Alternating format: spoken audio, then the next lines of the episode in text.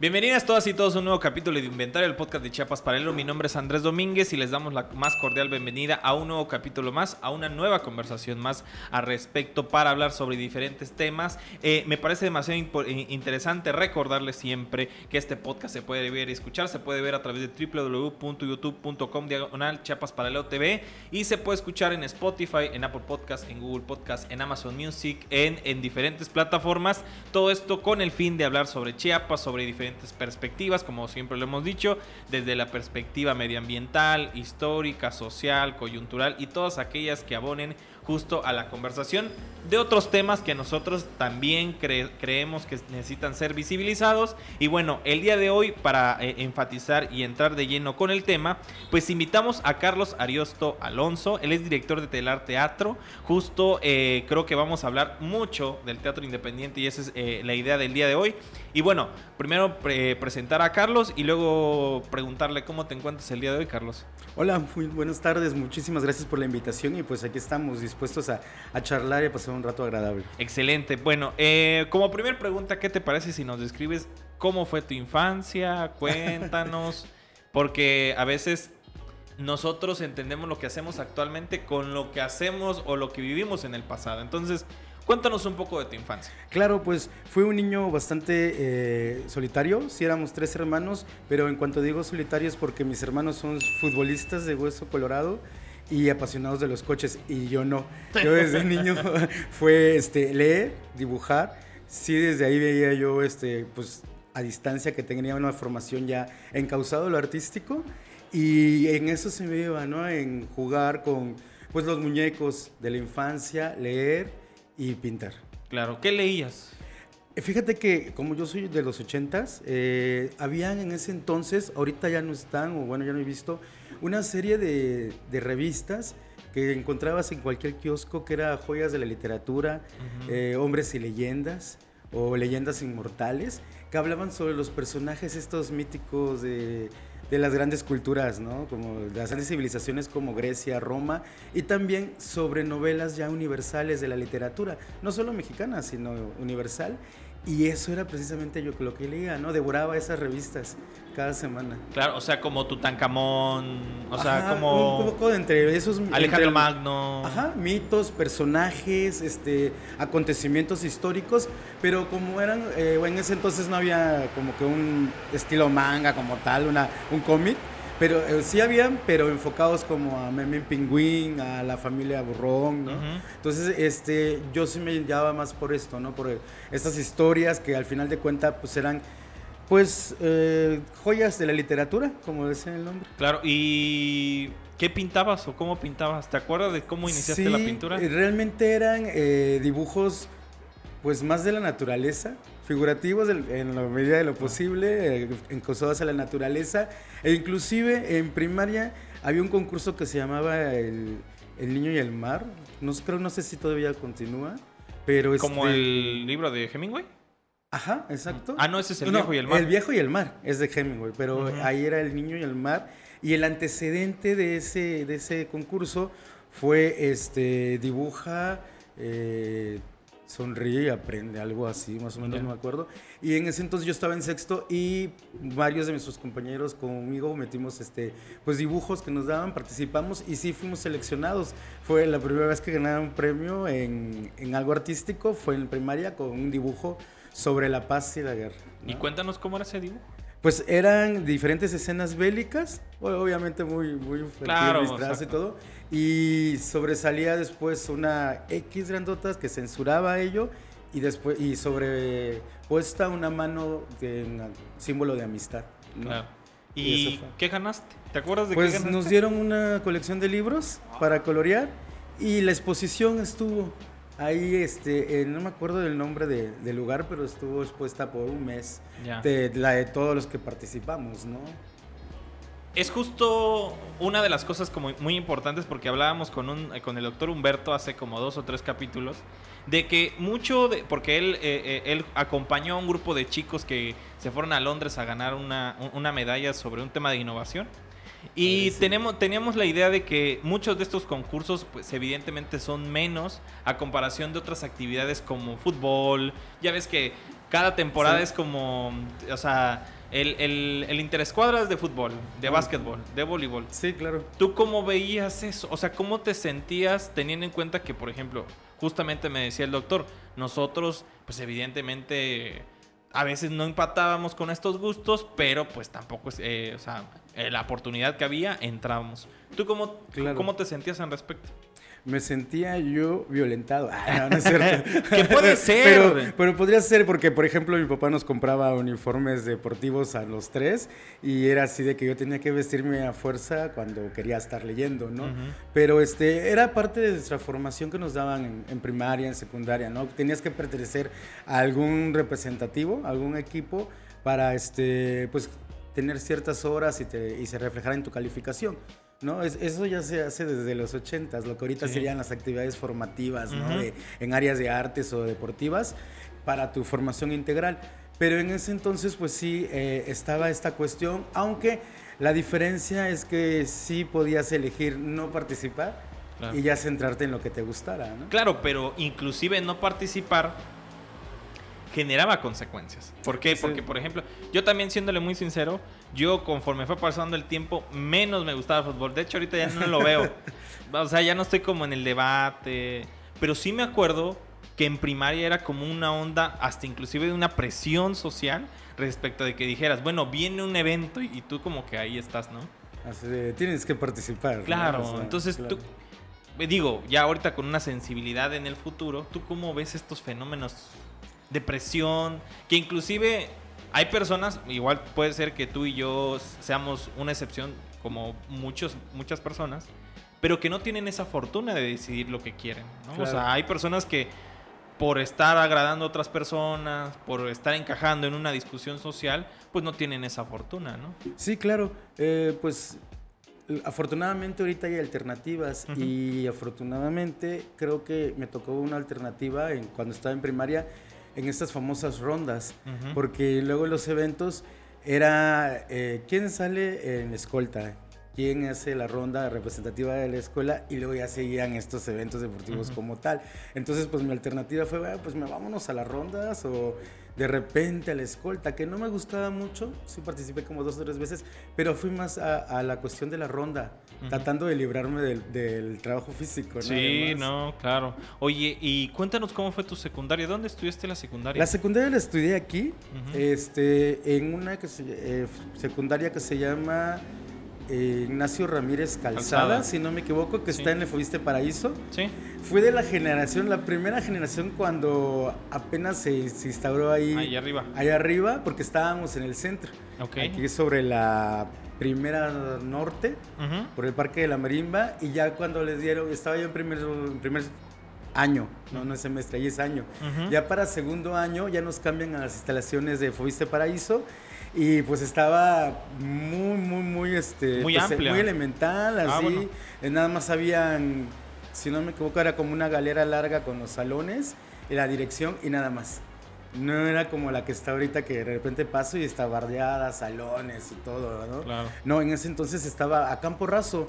Podía uno salir puro monte. Sí, puro monte, no estaba en bardas, no estaba bardeada. Claro. Entonces, este, yo estudié ahí terminé la secundaria y eso fue como que este pues padre, porque también podíamos irnos con todos, pues había otro tipo de contexto en cuanto a la época, ¿no? Eh, era mucho más tranquilo, podía así regresar, venir, y pues ahí también, eh, aunque no, me fui, fui parte de un taller artístico de, las artes escénicas, este, sí llevabas la formación esta tradicional de la flauta, ¿no? Claro. Que era, este, pues, toco flauta desde la secundaria. Claro, y yo, yo, lo que te voy a preguntar, o sea, entonces, ¿Lo único artístico que pudiste vincularte fue en secundaria fue la flauta? Fue la flauta y eh, tuve una maestra de literatura buenísima. ¿Te acuerdas del nombre? Sí, no me acuerdo, la verdad no me acuerdo. Me acuerdo de, ya de la de Covach, ¿no? Que ya la prepa la estudié ahí. Pero de secundaria así casi no, fue así como de que, ay, bueno, ¿no?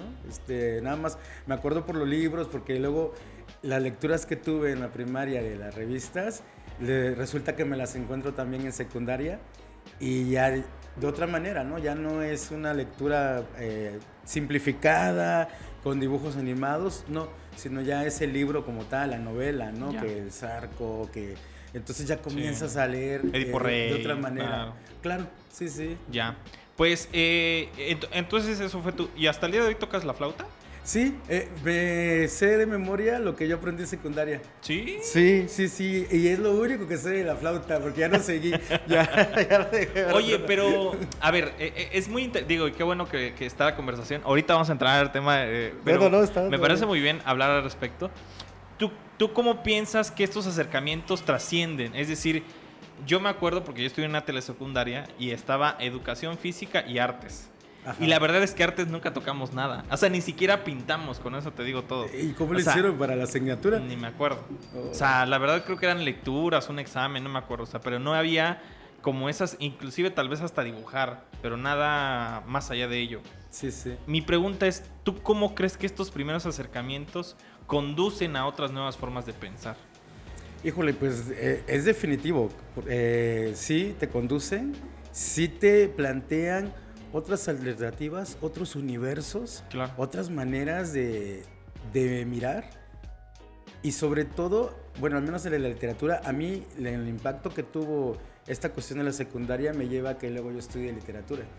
Porque en, la universidad estudio lengua y literatura hispanoamericana a raíz de, todo este tipo de lecturas que tengo, ¿no?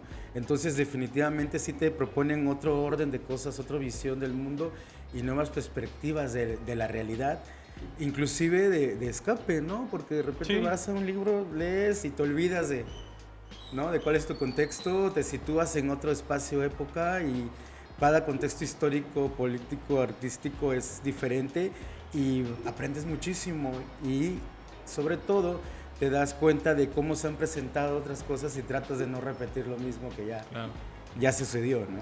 Y bueno, para saltar, ¿cómo te fue en la preparatoria? Híjole, la preparatoria, sí, ahí sí fue un poquito más, este, violento, digamos así, porque sí tenía que estar como parte de, ahí sí tenía que tomar un taller deportivo. Ah, obligatorio. Ah, fue obligatorio, ¿no? Y entonces pues ya no me quedé de otra. O sea, eh, o sea, no era deportivo y cultural. A mí me tocó era que era deportivo, y cultural, Pero eh, creo que en un semestre era eh, artístico y el otro era deportivo. Entonces, tarde o temprano tenía yo que hacer deporte y estaba más enfocado a, a, disfrutar la lectura y todo, ¿no? Y eh, bueno, ahí sí algo, algo también que me marcó mucho, que fue una muestra profesiográfica en el último semestre. Porque yo además en secundaria, en la Ignacio Ramírez, estudio eh, dibujo arquitectónico de construcción. Ah, ¿no? En lo que es el planteamiento que dan. Y en Ecobach también estuve lo técnico de dibujo arquitectónico de construcción. Pero ahí tenía un problema con cálculo, así de, ay, híjole, sí me costaba mucho. Se da la muestra profesiográfica y veo eh, un tríptico donde dice licenciatura en lengua y literatura hispanoamericana en las humanidades. Y es ahí donde yo digo, ay, pues retomo lo de las lecturas tanto de primaria, de secundaria. Y tengo pues una maestra muy buena, María Auxilia Ballenas. Ah, claro. Entonces este, me da literatura, me da historia. Y es así como, wow, ese despertado otra vez de todo, todos estos temas que me fascinan, que me gustan mucho.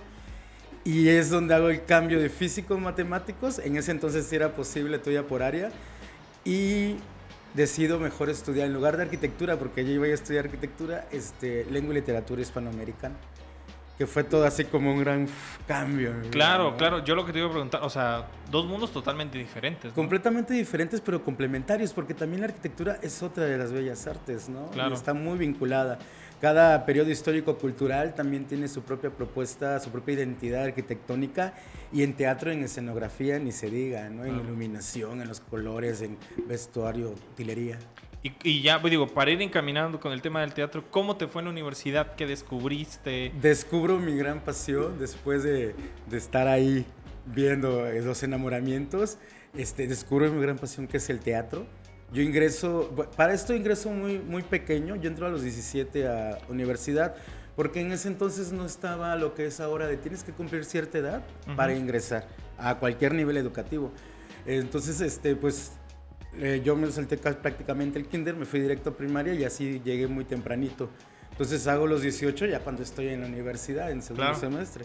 Entonces yo ingreso y también se dan por primera vez los talleres de, de teatro Entonces el primer día que yo empiezo mi primer semestre, el, fin, el primer fin de semana está la convocatoria para integrarse a los talleres.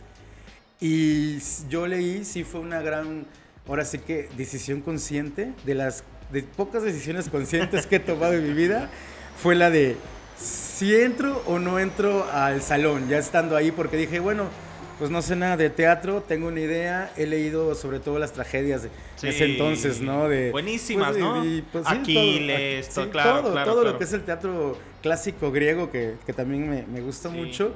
Entonces dije, bueno, pues vamos a ver de qué se trata el teatro. Y sí estuve como, llegué puntual, y estuve como 10 minutos, 15 minutos, 20 minutos afuera diciendo, ¿realmente es lo que quiero? No sé nada de esto, pero ¿qué hago? Eh, Son los sábados además. Podría estar en los sábados pues levantando ya más tarde y todo. Cuando llega una compañera y me dice, ¿qué está acá afuera? Le digo, no, no, ahorita entro, no te preocupes. Entonces digo, termino de, de conflictuarme conmigo mismo, de responderme y ponerme de acuerdo y digo, no, pues no perdemos nada, vamos a ver de qué se trata y para qué entré. Claro. Ya no lo solté hasta hoy en día, ¿no? Entonces sí termino la carrera, sí me titulo, sí hago la maestría, pero mi prioridad eh, siempre fue el teatro. Oye, cuéntanos entonces, este primer contacto con el teatro, ¿qué tanto te movió? En el aspecto de que, bueno, o sea, uno encuentra algo y a- a- cuando uno se hace fan, pues trata de seguirlo, ¿no? Pero ¿cómo, cómo- cómo ha sido Fíjate tu que tema? muchísimo, ahorita con este, eh, eh, este repasar De toda mi, mi- mi escolaridad, es que al final de cuentas hay algunos teóricos que dicen que el teatro es la suma de las artes y creo que me mueve por eso, porque vemos dibujo, vemos música, vemos este, eh, coreografías, Escultura. danza, escultura, y literatura además y obviamente pues ya en las artes escénicas pues ya actúas y todo, ¿no? Entonces creo que me atrapa por esta suma de las diferentes artes que he estado pues viviendo en mi, en mi historial escolar que me gusta, me agrada y este y encuentras de repente reunidas a todas estas características, a todas estas disciplinas que te gustan, y tú dices, bueno, es- este no es decidirse por una, sino es la suma de todas, ¿no? Es, Claro. es un trabajo completamente colaborativo, colectivo, en equipo, que la suma, en lugar de decir esta sí, esta no, porque siempre había sido así como ahora literatura, ahora como un poco de música, ahora como un poco de artes plásticas. Claro. No, y el teatro es... a ver, vengan a integrarse todas y presentarlas a público, ¿no? Entonces desde ese momento yo dije, ah, wow. Y precisamente el próximo año este, hago 30 años de la primera vez que me subí a un escenario. Eh, presentamos por primera vez en el 94, el 31 de octubre, con los ojos abiertos a los muertos, que fue nuestro primer, digamos, eh, montaje como grupo de letra y movimiento que nosotros fundamos ahí en Humanidades. Nosotros le- en un, igual en un ensayo le pusimos el nombre entre todos y, este, y pues quedó ese, ¿no? La selección. Y era un recital poético con poesía de autores alusivos al Día de Muertos, precisamente. Claro. Esta fecha ta- tan, importante en la cosmovisión mexicana y con puros eh, poemas muy clásicos y muy representativos, ¿no? Claro. ¿Y cómo fue la primera vez? ¿Cómo Pues no estabas muerto de pánico? estaba muertísimo de pánico porque pues no es lo mismo leer un libro a Ah, de pronúncialo todo en vivo frente a público, ¿no? Entonces, eh, desde entonces no dejo de tener nervio antes de presentarme. Sí, sí, ¿verdad? Así de... ¿Y dónde fue? ¿Fue ahí en Humanidades? Fue en el Auditorio de Humanidades, sí, claro. eh, estaba muy tranquilo todo, no había tantas aulas como ahora. Igual era Humanidades, te hablo de 1994. Sí, entonces pues obviamente de, de 94 para acá ya Humanidades ya es otro, ¿no? O- Oye, y te quería preguntar, y siempre dicen que pasa algo mal en alguna escena o en alguna apuesta, hay algo mal, como por buena suerte, alguna anécdota, pero ¿tú qué crees? O sea, ¿qué es lo que más recuerdas de esa puesta en escena? Este, pues fíjate que fue, fue bastante, pues, sin problemas. Se- dio un montaje muy tranquilo en esa puesta en escena. Más que nada era el nerviosismo de todos, porque todos era la primera vez que salíamos a escena, ¿no? Y eh, algunos que son ahorita maestros de humanidades o que tienen este, también sus propios grupos que ya son directores independientes que han seguido desde entonces. Entonces eh, yo creo que nuestro principal conflicto que, que enfrentamos fue ese compartir con el otro, ¿no? Presentarte ante el público, estar frente a él y poder transmitir de manera idónea eh, pues lo que queríamos es- es en ese sentir con, con ese recital poético, ¿no? Claro, Carlos. Pues te parece si hacemos un primer corte ya, justo hemos rebasado la barrera de este primer corte, así tomamos un poquito de aire y seguimos con este episodio. Claro que sí.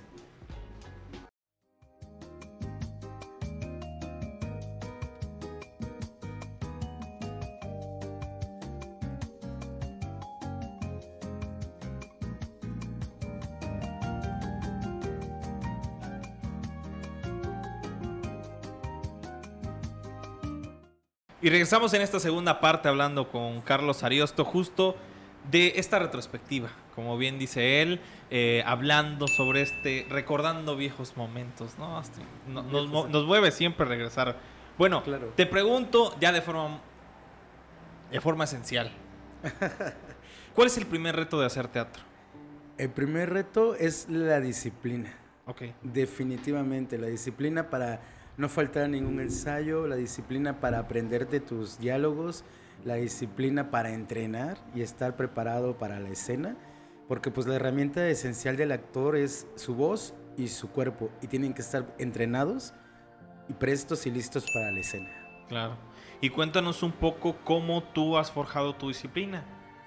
Ok, pues ha sido eh, primero como una suma de varias técnicas, porque he tenido la oportunidad de estar con diferentes directores eh, como actor y con diferentes grupos. Entonces es como eh, ver como la dinámica de un grupo, la dinámica de otro, eh, lo que me aporta un director, lo que me aporta otro, y ya sobre eso sumo lo que sería mi, técnica personal, que es una sumatoria de todas, porque al final de cuentas todas las técnicas son una misma, todas quieren llegar a lo mismo, ¿no? Lo que cambia es la manera en cómo llegas a esa pues verdad escénica que buscas. Claro, y por ejemplo, haciendo una retrospectiva también, nos imaginemos en el 97 terminas, terminas en el 97, 98? No, en el 98. Bueno, Egreso en el 98. Si egresas en el 98, ¿cómo visualizabas el teatro en Chiapas en el 98?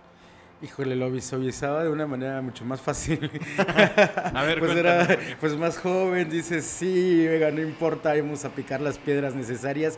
Este, había mucho más grupos de, teatro independiente, había muchos más directores, entonces eso enriquecía, ¿no? Porque si hay más, hay más propuestas, hay más visiones, hay más maneras de cómo realizar las cosas y hay más maneras en las que tú puedas decir, ah, me gusta más este, o me gusta este otro, o me voy con este otro. En cambio, cuando no hay, pues te limitan las alternativas de participación, pero en ese entonces era, eh, era muy, muy evidente que había muchos grupos, ¿no? O sea, tal vez sí hay 20 grupos ahorita actuales independientes, pero en ese entonces había más. ¿Como cuántos? Y había más presencia. No, tampoco muchos. Uh, estaríamos hablando de unos 40. Claro. O sea. mínimo el doble. Mínimo el doble y sobre todo que más visibles.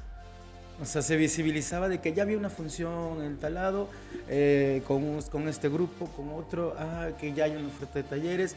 Inclusive había mayor, mayor número de capacitaciones, ¿no? Enfocadas al teatro, porque pues bueno, eh, como sabes, eh, la licenciatura en teatro apenas se abrió este semestre. En agosto inició la primera temporada en la Unicash y es la primera generación, perdón, no temporada. Entonces estamos hablando que pues todos los demás teníamos que formarnos en las tablas o irnos a capacitarnos en otros estados, ¿no? Y muchos ya no regresaron porque pues eh, si no era la capacitación, también ir a estudiar la licenciatura de manera ya formal, dedicarte de lleno, y, este, pues ya no regresaban. Entonces nuestra formación empírica se está muy dada por las tablas, por capacitaciones que se buscan en el Estado, cuando uno llega en el Estado, fuera del Estado, pues esperando precisamente esto, ¿no? La profesionalización en la mayor parte de lo posible. Y con esta mirada joven que tú, que tú nos hablas, ¿cómo fue ya de alguna forma pasar de ser actor a productor? O sea, ¿cómo, cómo pasas a decir, bueno, tengo que generar estos procesos porque siendo claro. Eh, sobre todo y de manera así esencial por los discursos. Cuando, inclusive para cuando yo me lanzo como director y monto mi primera obra y ya después te das cuenta que también pues tienes que producir aunque no sepas que en ese entonces eres productor y que te, pues, lo haces de manera pues así empírica de porque estás pues poniendo los gastos de producción y todo este se dio por sobre todo por los discursos porque de repente pues yo eh, tuve la oportunidad de estar en, se puede decir, en prácticamente todos los grupos de teatro independiente de, de la ciudad y dos de San Cristóbal.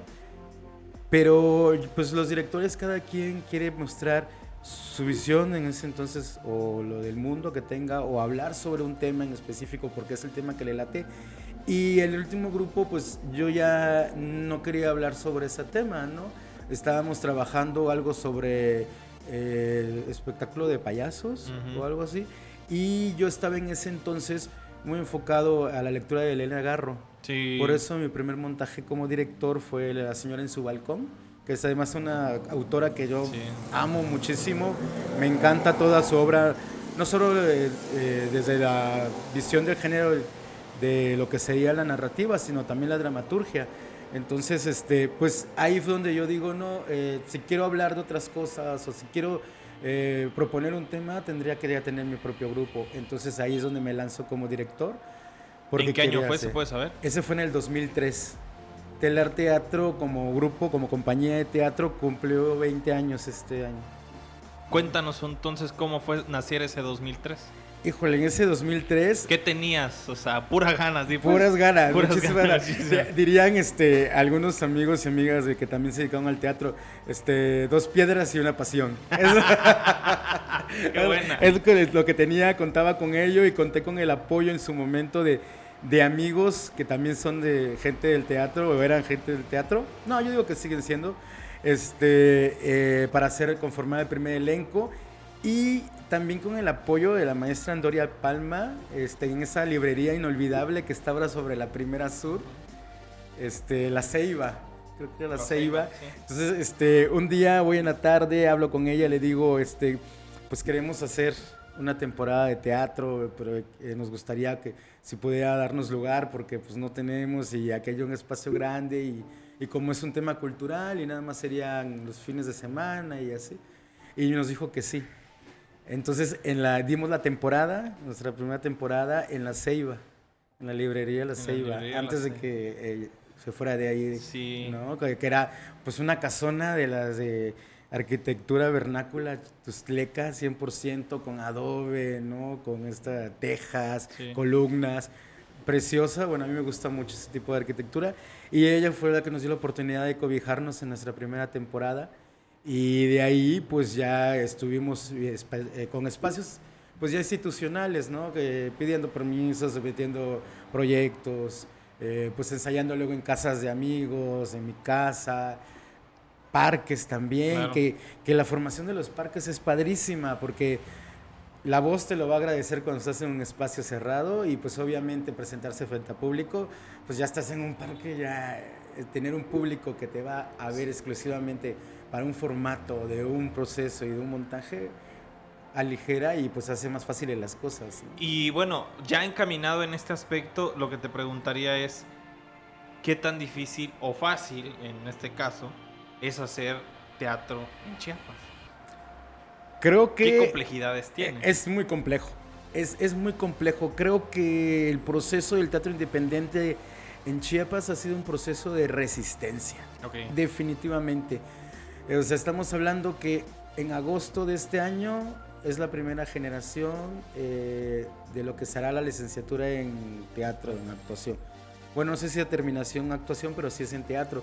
Entonces, para atrás, no hay una profesionalización desde lo académico, porque sí la hay en cuanto a que todos en este proceso eh, de resistencia buscaban profesionalizarse aquí, trayendo profesores aquí, tomando cursos aquí o yendo a otros lados a capacitarse y bueno, los resultados han sido pues muy loables, ¿no? Desde Debutantes 15, este mítico eh, grupo de teatro que aparece en lo que se conoce como la época de oro del teatro en Chiapas, que fue el primer grupo independiente que con sus recursos realizó todo y ganó premios nacionales, hasta esta etapa gloriosa, bueno, hay una etapa intermedia en el 2000 con, con Fines Teatro, que van a la muestra nacional, dando un salto al 2017 y 2018 con la Pochota Teatro y Telar Teatro que vuelven a representar al teatro chiapaneco en las muestras nacionales, ¿no? Entonces creo que es un proceso de, resistencia, muchísima resistencia y pasión, definitivamente. Y bueno, nosotros siempre hemos dicho, así como tú decías, ¿no? Dos piedras y una pasión. Exacto. Pero bueno, para hacer algo sí se necesita cierto tipo de inversión. Sí, claro. ¿Hacer teatro necesita mucha inversión o es más pasión? Yo creo que ambas. Ok. Yo creo que hacer teatro requiere del equilibrio. Porque si no tienes pasión, pues también dices, ay, pues ten cinco pesos y con eso lo haces, ¿no? Si tienes lana pero no tienes pasión, es prácticamente lo mismo. Bueno, con eso mejor me voy a comprar este, o voy a cenar y, y ya lo resolvemos con nada más con cinco pesos, ¿no? Claro. Pues creo que requiere de las dos. Esa pasión para soñar lo que podría ser y ese, eh, pues ahora sí, dinero o, o inversión que requiere el costo de ese sueño, ¿no? Claro. Oye, y te pregunto... En la medida de lo posible. también. Claro. Creo que en la medida de lo Yo posible. lo que te pregunto es que tú me dices que has estado en este bagaje, bueno, ya llevas muchísimos años eh, eh, en este tema. ¿Tú cómo podrías considerar el nivel del teatro en Tuxtla o en Chiapas? A Creo- nivel nacional, evidentemente. Creo que a nivel nacional eh, ya hay una presencia. Tal vez no, no tengamos aterrizado ni en concreto un discurso que nos distinga como chiapanecos en cuanto a cuál es tu discurso teatral. Pero al menos ya estamos visibilizados, ya saben en el país que hay teatro en Chiapas, que hay en Chiapas hay personas que escriben desde la dramaturgia, que ya hay actores, que ya hay directores, que ya hay obras, ¿no? En este caso, por ejemplo, la Pochota Teatro, que ha ganado todos los concursos y todas las muestras y todas las becas, este, y, aún, y aún así no está solo, hay otros grupos también de San Cristóbal, de Tapachula, de Comitán y de Tuzla, por poner ejemplos, porque pues son los como los que más tengo contacto y más o menos Ujú. sé que están en este mapeo que, que te hace la, la experiencia y la práctica de conocer y ver las obras.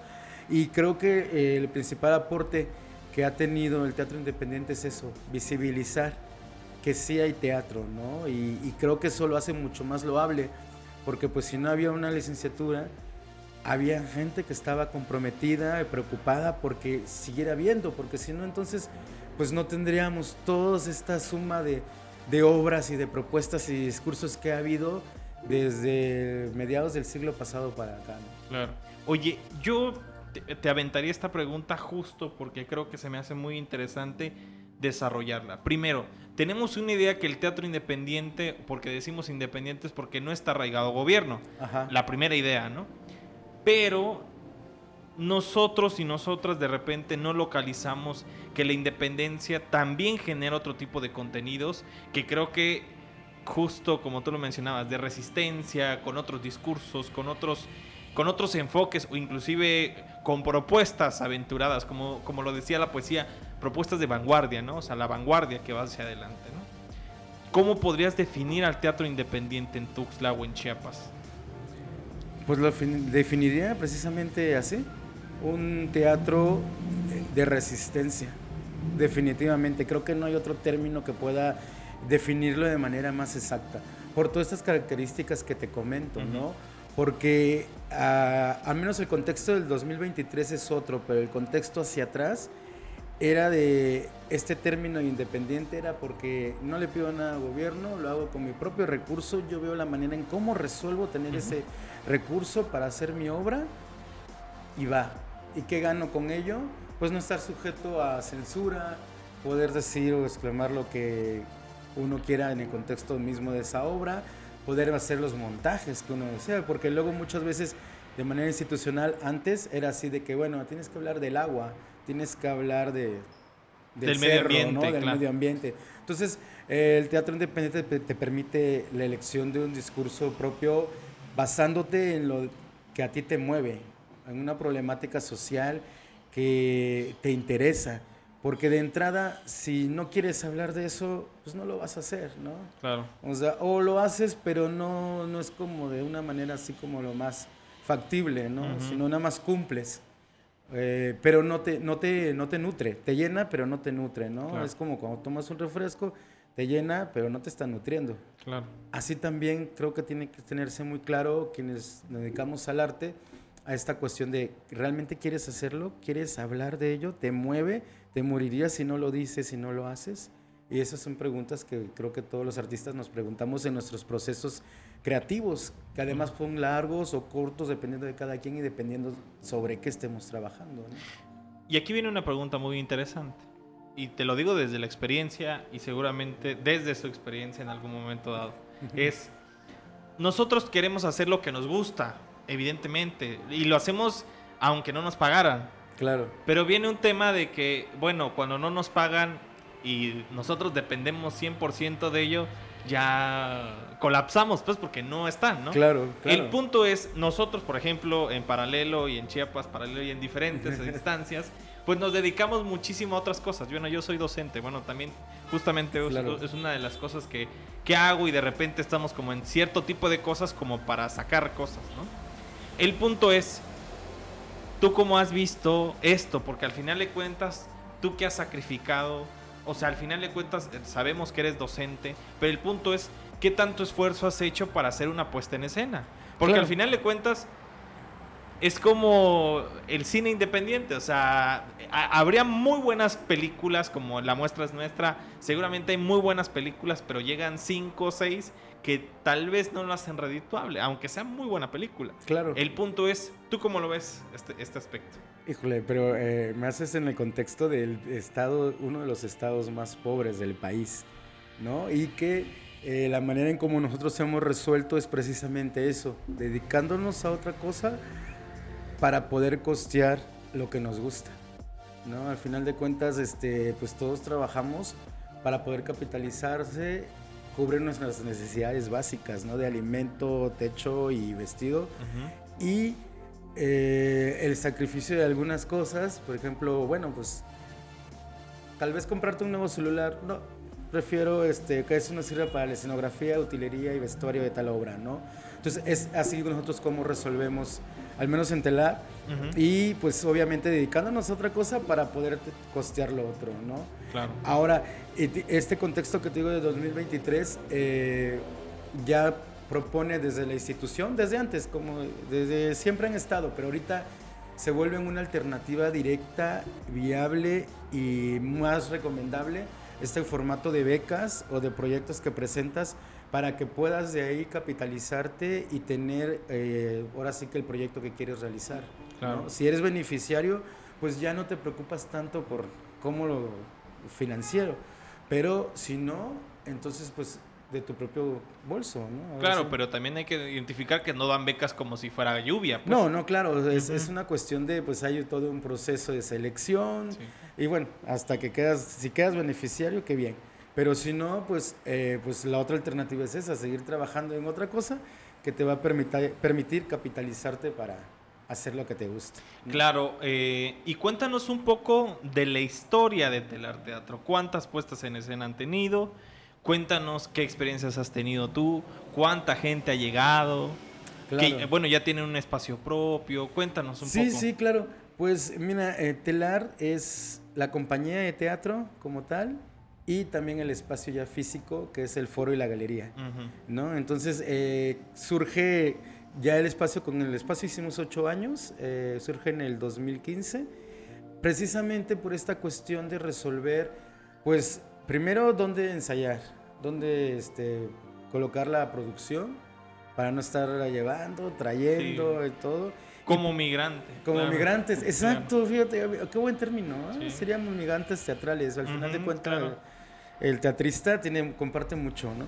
Y este, la cuestión esta de las políticas de puertas cerradas que se vivió en ese momento por la institución cultural. Claro. Este, entonces fue lo que nos hizo decidirnos por un espacio propio donde no tuviéramos que hacer todo este eh, pues trámite burocrático de que si hay espacio no hay espacio, si su agenda está libre no está libre, si nada más tenemos tales horas y pues hay que llevar todo y volverlo a regresar y estar cargando las cosas porque todo implica un gasto. Claro. Al final de cuentas, entonces también no tendríamos una censura temática. Podríamos hablar y decir sobre lo que quisiéramos, ¿no? eso fue lo que nos llevó a decir, bueno, tenemos que dar el siguiente paso, necesitamos un foro, se necesitan más espacios así, nunca son suficientes. Claro. Este, creo que ya es una cuestión de un constructo social que ofrece alternativas a determinada población que no cubre la institución.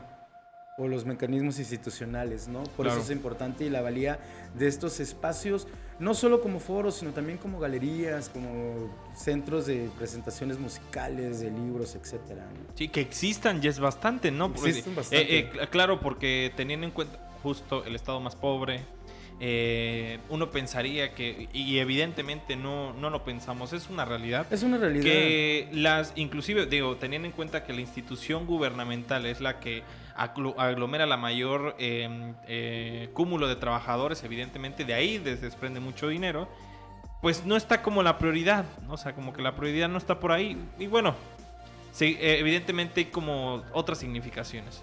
Lo que te pregunto es, a lo largo de estos ocho años, ¿te sientes agradecido? ¿Te sientes muy bien?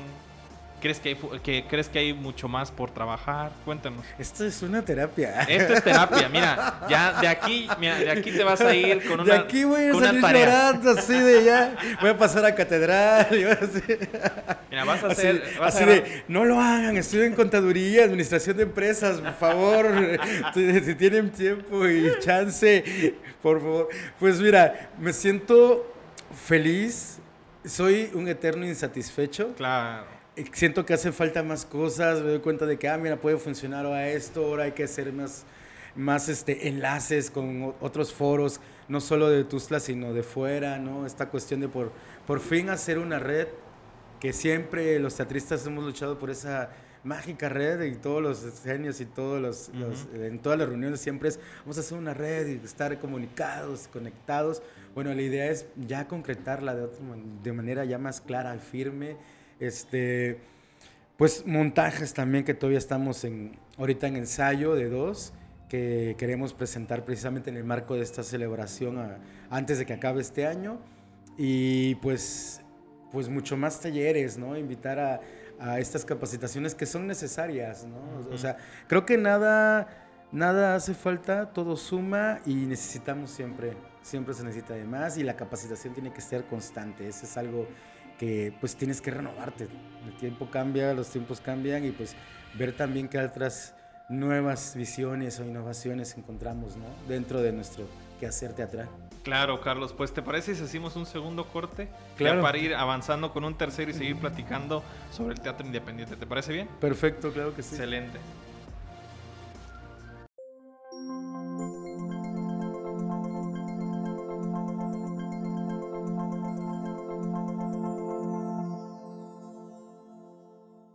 Y llegamos a esta tercera parte justo hablando, en esta muy buena y, cálida conversación con Carlos, hablando justo eh, del, teatro independiente.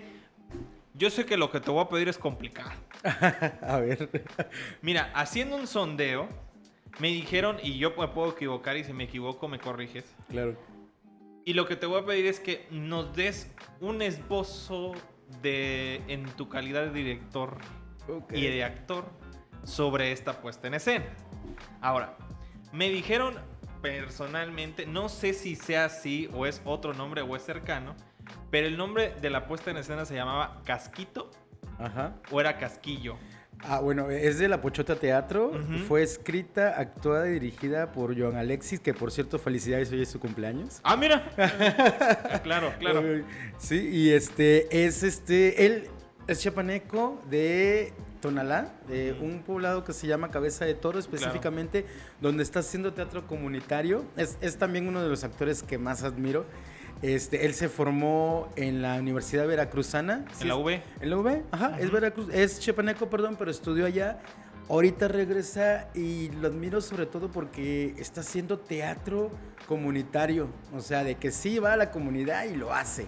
Y allá vive y allá está y hace comunidad lo que significa hacer comunidad. ¿no? Y, por ejemplo, me mencionan este, eh, eh, esta apuesta, digo, ¿tú qué? O sea, porque me imagino que la has visto, ¿no la has visto? Sí, uh, sí. la he visto creo que 15 veces. Cuéntanos, porque, digo, en tu visión, porque eh, me parecía muy, muy importante que, que tú dieras tu opinión, porque creo que así descifrarías mucho lo que la otra persona puede escuchar y decir, Claro, es, esto de lo que me estoy perdiendo. No sé si nos podrías hacer como... Claro, creo que eh, en el caso de, Casquito, la obra, aparte de que es un texto original, eh, plantea una realidad de una localidad, de un pueblo de la costa de Chiapas. O sea, realmente nos transporta a, a, este universo de la costa chiapaneca, no solo desde la naturaleza, los manglares, ¿no? Sino también cómo está el constructo social de, de, de este pueblo, ¿no? este poblado y definitivamente desde la manera de hablar, esa peculiaridad, ¿no? este cantadito que están en las costas, hasta la manera de pensar. O sea, es una realidad que, o sea, sí vemos, sí vivimos.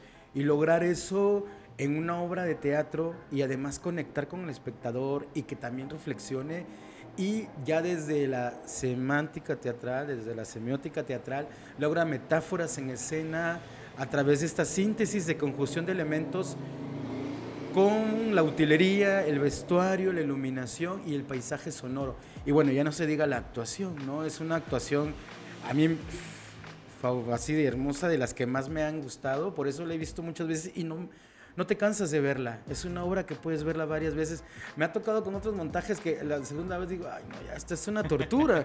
Pero con Casquito puedo volver a verla 10 veces más. Y ya la vi 15. Entonces, este, sí, es una obra que definitivamente es un parteaguas en Chiapas, no solo desde la dramaturgia, sino también desde la dirección de escena y obviamente la actuación. Claro. Y creo que eh, su calidad pues está a prueba de todo. O sea, ya se ganó la muestra estatal del 2017, la muestra regional de 2017, representa a Chiapas en el 2017 la muestra nacional, el festival de monólogos que para ser admitido o ser eh, parte de ese festival pues son muchos filtros y no quedan muchos. Este, bueno, se ha ganado varios procesos de la Secretaría de Cultura en cuanto a becas, en cuanto a festivales y creo que eso también nos dice mucho ¿no? de, de, esta obra, ¿no? de la valía de esta obra y sobre todo que es ya un discurso chiapaneco para el mundo. Claro. Digamos, un poco el eslogan de este comercial, ahora de, de Tonalá para el mundo. Oye, Carlos, para hacerte una pregunta y que creo que, eh, eh, digo, vamos a ir matizando sobre ciertos aspectos, pero de recordarte de esos años en las que en la que tú estabas decidiendo y decir, bueno, qué bendito fuera que existiera una licenciatura en teatro allá en el 94 y que el día de hoy sea real y, que sea real. ¿No te has encontrado, por ejemplo, algún chavo, alguna chava, alguien que de repente te hayas visto em, retratado en él diciéndole, tú ya puedes tener esta posibilidad? Que nosotros hace 20 años no la teníamos. Claro, eh, actualmente inclusive este, pues los miembros de la compañía eh, pues estudiaban comunicación. Entonces están chavos, estaban pensando precisamente, no pudieron este año, pero el siguiente ir a la Ciudad de México precisamente en busca de, de la licenciatura en teatro. Entonces fue así de, pues, ¿qué creen, no? Ya se abrió en Tuzla y pues ahí está la posibilidad, ¿no? Entonces, eh, sí, pues, pues, ellos serían como el ejemplo, ¿no? de, de, estar ahí, este, pues varios amigos que querían y ya están estudiando la licenciatura. Entonces, este, vamos a ver el resultado dentro de unos cuatro años y, ojalá sea fabuloso, ¿no? Claro. O sea, porque ya les toca tomar la estafeta también, ya viene este cambio generacional. Entonces, pues, es que mejor que tengan más herramientas. Sí y que pueda profesionalizarse. ¿no?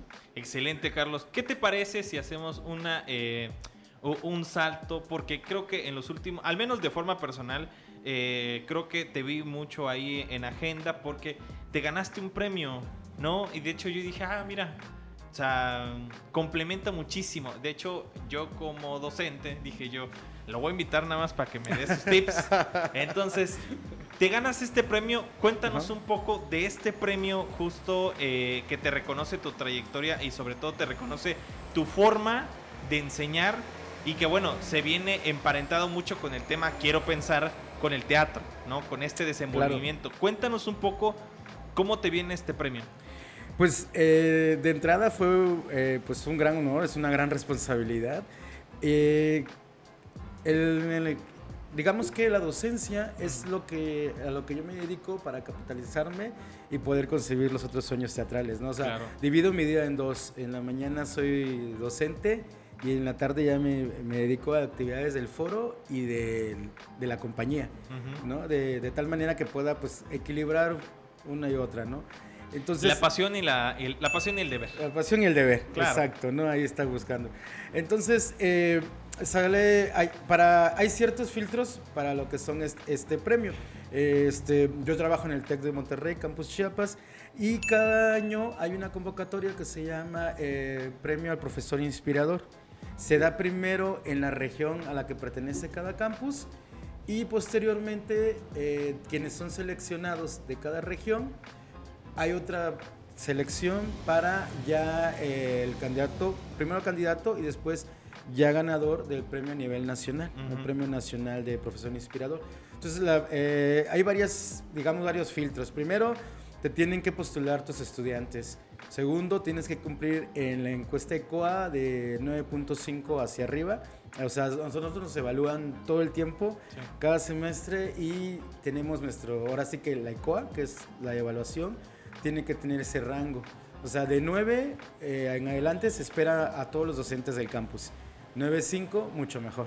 Entonces 9.5 es otra condición. Y la tercera es tu portafolio de evidencias. En el caso de mi portafolio de evidencias fue muy encauzado a lo artístico. Eh, yo doy las asignaturas de lengua, de, no, de lengua, interpretación artística y literaria, comunicación y arte y expresiones culturales latinoamericanas. Que básicamente... Ah, su, qué, qué- qué buenas materias, por cierto. Pues- o sea, muy buenas. O sea, Sí. O sea, como muy de tu perfil, ¿sabes? Muy de mi perfil, muy de lengua y literatura hispanoamericana, que fue licenciatura, y muy de teatro, que es a lo que me dedico, ¿no? Claro. Entonces, es, es una fusión, estas materias de como de español tercero, español de cuarto, español de quinto, con historia del arte. Claro, claro. Entonces, eh, las evidencias eran sobre todo, por ejemplo, en tercer semestre, ¿no? Comunicación y arte, hablamos de muralismo como el principal aporte de nuestro país a la historia del arte y cuáles son los tres grandes muralistas, cuál es la técnica, los principales murales, todo el contexto que enmarca todo, por qué surgieron y todo. Entonces, eh, lo que hacemos allá en el TEC es tratar que los chavos vivan el arte, al menos en esta materia, y así cada materia, cada asignatura. Entonces, ¿cómo podrían vivir el arte? Pues bueno, eh, invitamos a Satet, que ahorita vive en Alemania, que es muralista del street art y ha pintado en todo el mundo y ha ganado varios festivales. Y él nos dio conferencias a toda la generación de tercer semestre, que, que es la materia de comunicación es en tercer semestre, Alexander Taglock, con el que también hemos pintado algunos murales aquí en, en Amatenango, en Tuzla y este, San Cristóbal. Y este, les explicó la técnica, ¿no? de tal manera que los chavos vieran desde un muralista a ellos su impresión, Claro. sus experiencias y todo. Y posteriormente, eh, para que no se quede en la teoría, cada uno de los grupos hizo un mural. ¿Y Entonces, dónde lo hizo? Ahí en el TEC. Pero lo hicieron en, cambiamos la técnica, lo hicieron en losetas. Mm, Entonces eran losetas que se armaban a manera de rompecabezas y quedaron expuestas a la intemperie eh, durante ese semestre, ¿no? Entonces, la idea en este portafolio de artes, en todas las actividades durante todo el semestre, en las diferentes materias, es que estas actividades prácticas eh, fueran vivenciales y acercarles el arte desde la creación misma, ¿no? Claro. Desde pinta tus manos, desde siente la técnica, desde escríbete un poema, desde escríbete un cuento, desde, bueno, musicaliza esto, cómo bailarías esto, ¿no? Actúa esto, ¿no? Entonces, eh, por ahí fue mi portafolio de evidencias. Fue esta cuestión de cómo vinculé la vivencia del arte con mis alumnos y con el programa académico. Ya. Y a raíz de ello, pues fuimos seleccionados primero a nivel de, de la región del campus y posteriormente ya a nivel nacional. Y cuéntanos cómo fue ganarlo. O sea, Pues, a ver, eh, yo, yo- yo te. a- antes de avanzar, yo creo que sí te, te, te robo unos minutos. O sea, tenemos la visión de que el docente, sobre todo de universidad, es estricto, exige mucho. Y, y- y- y creo que, o sea, de todos maestros hay como hay manzanas, o sea, hay de Sí, hay de todos, todo, claro, hay de todo, claro. ¿no? ¿Tú cómo te definirías como maestro? Yo sé que me vas a decir que me lo digan los estudiantes, pero, pero evidentemente no tenemos los estudiantes por acá, pero Claro. ¿tú cómo te definirías? ¿Cómo me definiría? Como un profesor comprensible, eh, que, eh, que no se aleja de ellos, eh, ¿cómo sería el término? Em, compatible con ellos, ¿no? En lugar de, de este distanciamiento generacional, es como acercarse a ellos y ver cuáles son ahora sí sus perspectivas de vida, qué es lo que les mueve, porque a la vez también me enriquecen a mí y también me actualizo, así de, ah, Claro. bueno, ahorita los temas actuales son estos, a los muchachos de hoy les mueve esto, están preocupados por esto, porque son preocupaciones y sentires diferentes a generaciones de 10 años atrás. ¿no? Ujú. Entonces, este, creo que soy muy empático. Eso es, ese es el término. Soy como un profesor muy empático, que si bien es cierto hay asignaciones de tiempo en forma de cómo deben de presentar sus actividades y todo, este, pues también entiendo cuando pues uno está enfermo, cuando uno está, o sea, no estoy tan cerrado a, a que me digan, bueno, Las circunstancias de la vida. circunstancias de la vida, ¿no? Claro. Eso, sobre todo eso. Creo que soy un profesor empático. ¿Y cómo fue ganarlo justo? Pues fue una... ¿Te lo esperabas? El nacional no. Ok. Eh, el, el de a nivel este, zona, pues yo dije, pues creo que puede ser, creo que hicimos muy buenos proyectos, creo que este, hubo un impacto en la comunidad eh, estudiantil, o sea, fueron proyectos muy vistosos y que pues de una u otra manera se enteraba a todo el campus que Claro. se hacían, ¿no? Sí, pues Entonces, los vean ahí los ven pintando, claro. Y luego pues ya ves el resultado final y pasas, ah, mira, te tomas fotos con ellos. y- Entonces este, dije, ah, pues el regional yo creo que podría irnos muy bien porque además en artes eh, casi no hay propuestas. Por lo regular se van más es que matemáticas, ¿no? Que ciencias de la salud, sobre todo, ¿no? Y pues fue así como, digamos, esperado a nivel nacional. Ya para el nacional, ahí sí estaba yo, pues me agarraron en curva completamente, porque nos llevaron a todos y fue así como, bueno, nos quieren a todos reunidos. Hay una reunión nacional de profesores cada año. Este año coincide con el 80 aniversario del tecnológico como, como institución educativa. Entonces dije, ah, pues van a querer la foto de todos los inspiradores de todo el país para que, este, pues, como parte de la promoción también del 80 aniversario. Pero ya estando allá, resulta que hubo una premiación y resulta que, eh, como uno de estos típicos shows de, de la tele, ¿no? Claro. Como un reality show. Porque además, este, te, te dicen, nos suben a todos, nos presentan, estamos en el escenario, están todos nuestros colegas de todos los campos del país, este, pues algunos conectados y otros en vivo, porque la sede fue compartida entre Campus Monterrey, Campus Santa Fe y Campus Querétaro.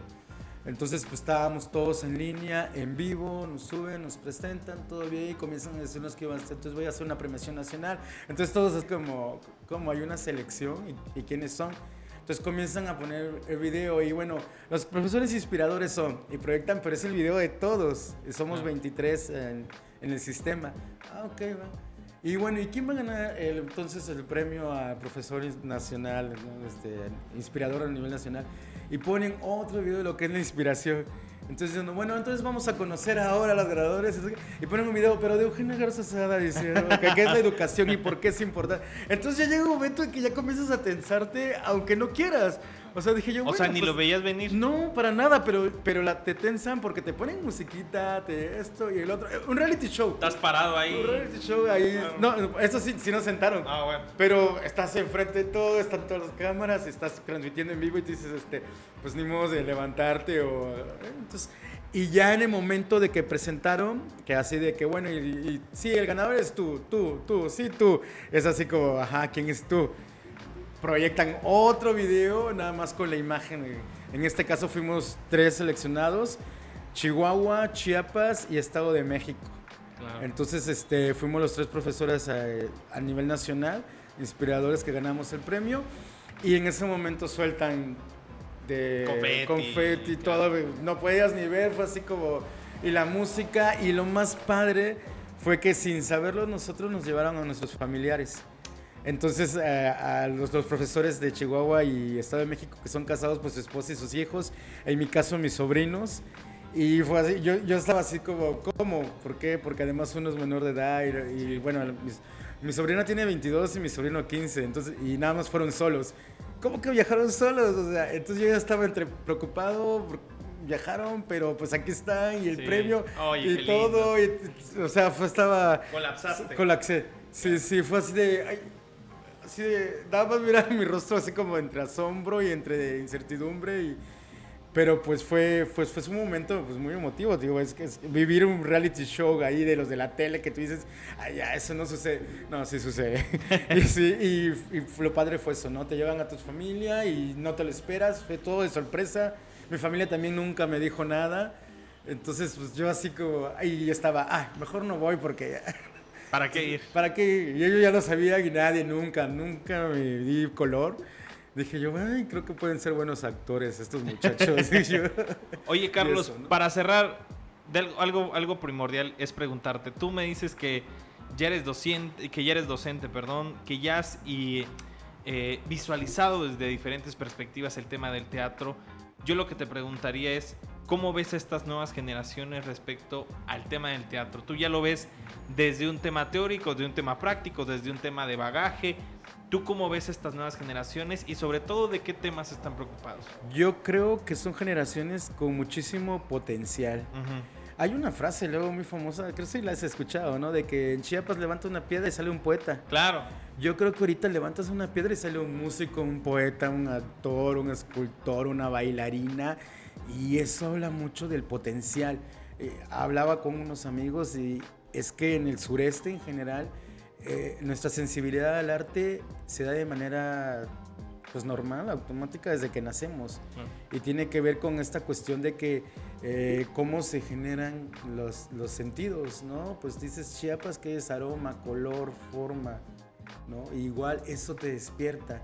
Ah, eh, todos potencialmente vivimos el arte en Chiapas, ¿no? Desde un tejido que tenemos en casa, desde los dulces, desde la gastronomía, el sabor, desde la vestimenta, o sea, creo que hay muchísimo potencial y las nuevas generaciones vienen con todo. Vienen equilibrando esta parte de lo artístico con la inteligencia artificial y todos estos adelantos tecnológicos Claro. y todo, ¿no? Que bien encausados yo creo que podría ser padrísima las sorpresas que nos darían.